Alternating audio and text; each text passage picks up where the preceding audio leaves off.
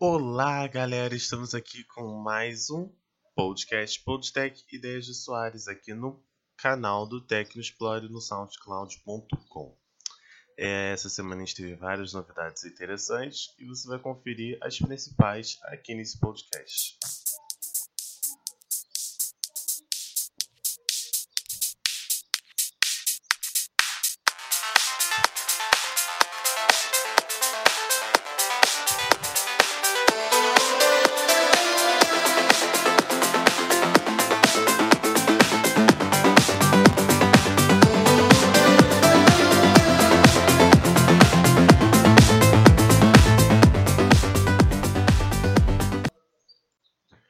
Começar, a gente tem dois, é, duas novidades sobre a polêmica do Galaxy Note 7. Né, gente? Esse tablet está rendendo e ele, pelo jeito, vai continuar sendo assunto por muito tempo.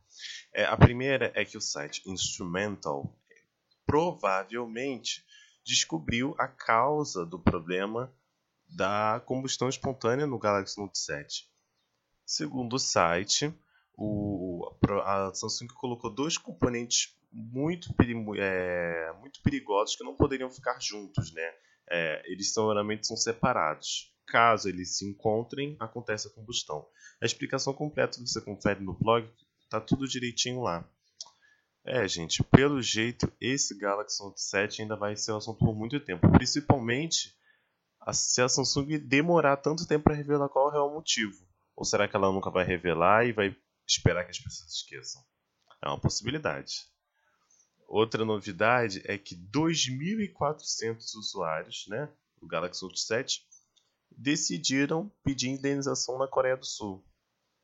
É, gente, indenização na Coreia do Sul. A indenização não é nada baixa. São mais de 1 milhão e 400 mil reais convertidos, é claro, é, pedidos pelos usuários. É, eles estão alegando que eles tiveram que quatro vezes na loja, que demandou tempo, foi cansativo, foi desgastante. Então, por isso, é, eles pedem essa indenização nesse valor. E a Samsung respondeu, disse que já fez demais, já, deve, já deveriam ter feito a troca do aparelho e que tudo que ela tinha que ter feito, ela fez. Bom, será que eles vão ganhar? E se eles ganharem, será que abre precedentes para outros usuários que ainda permanecem com o, o Fablet até hoje? É, gente, vamos ver.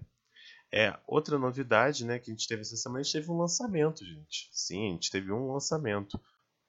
Sim, gente, a gente teve um lançamento. A gente teve a nova versão do Asus Zenfone Go. Né? O Zenfone Go, que vai ser lançado com uma tela de 6,9 polegadas e 3.490 mAh de bateria. O que é isso? É muita bateria. Será que o aparelho não está se desvirtuando um pouco do, da proposta de ser intermediário dele? Vamos ver quando a empresa anunciar o preço e uma possível data de lançamento no Brasil.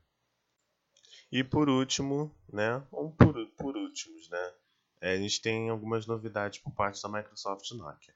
A primeira novidade, né, na Microsoft mesmo, é que ela adicionou várias falas muito legais de Natal na Cortana. Eu já testei várias delas, é muito legal. Porque a Cortana canta, a Cortana é, ela fala o que ela acha do Natal, pede para você parar de reclamar. Isso é muito, muito legal. Todas elas já estão em português, é só você conversar com a Cortana. E no blog tem vários prints de tela né, de algumas opções de fala. Por exemplo, é, um desses prints de tela mostra a Cortana cantando uma música, mas eu fui pedir para ela cantar uma música, ela cantou outra. Ou seja, ela tem outras músicas de Natal que ela sabe cantar. E até que ela não canta tão mal assim, não. e por último, né? Mas que, e não menos importante, a gente tem a novidade da Nokia, Nokia mesmo, né? Que já que a divisão de mobile foi toda para a Microsoft, a Nokia ficou sem nada. Então, uma empresa, né, a HMD, resolveu, bom, vou comprar, licenciar a marca Nokia. E a Nokia aceitou e aí que a gente vai ver uma grande parceria nos próximos anos. A HMD revelou vários detalhes numa entrevista ao Economic Times, e é muito interessante você conferir os principais trechos que eu coloquei no blog, porque ela fala das estratégias, das expectativas, Ele foi até um pouco humilde na entrevista, disse que não espera uma grande participação de mercado nos primeiros meses. Ele espera mais uma, um, que a Nokia receba destaque. Né? A marca Nokia fica em destaque. Vale lembrar que a Nokia, a Nokia mesmo, não tem participação direta na fabricação desses aparelhos. Quem vai fabricar é a, a Foxconn e quem cuida da parte comercial é a HMD. E a HMD cuida dessa parte administrativa e tal, de marketing, de estratégia de desenvolvimento tecnológico. E todos os detalhes sobre HMD e Foxconn, essa coisa bem enrolada, você pode conferir no blog, dá tudo explicadinho. E isso promete, né, gente, nos próximos anos. Então, a marca Nokia é muito forte ainda, então até o, quando a, a Nokia né, lançou o tablet N1, ela fez um sucesso relativo com ele, vendeu bastante, o que mostra que as pessoas ainda procuram muito né, a Nokia. Então vamos ver vários dispositivos novos nos próximos meses. E é isso, gente. Espero que vocês tenham gostado. Esse podcast é um podcast bem rapidinho. Mas no ano que vem, sim, esse aqui é o último podcast do ano.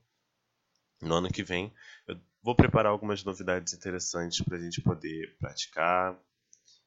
E. Pra praticar não, para a gente poder botar em prática. E algumas novidades estão por vir.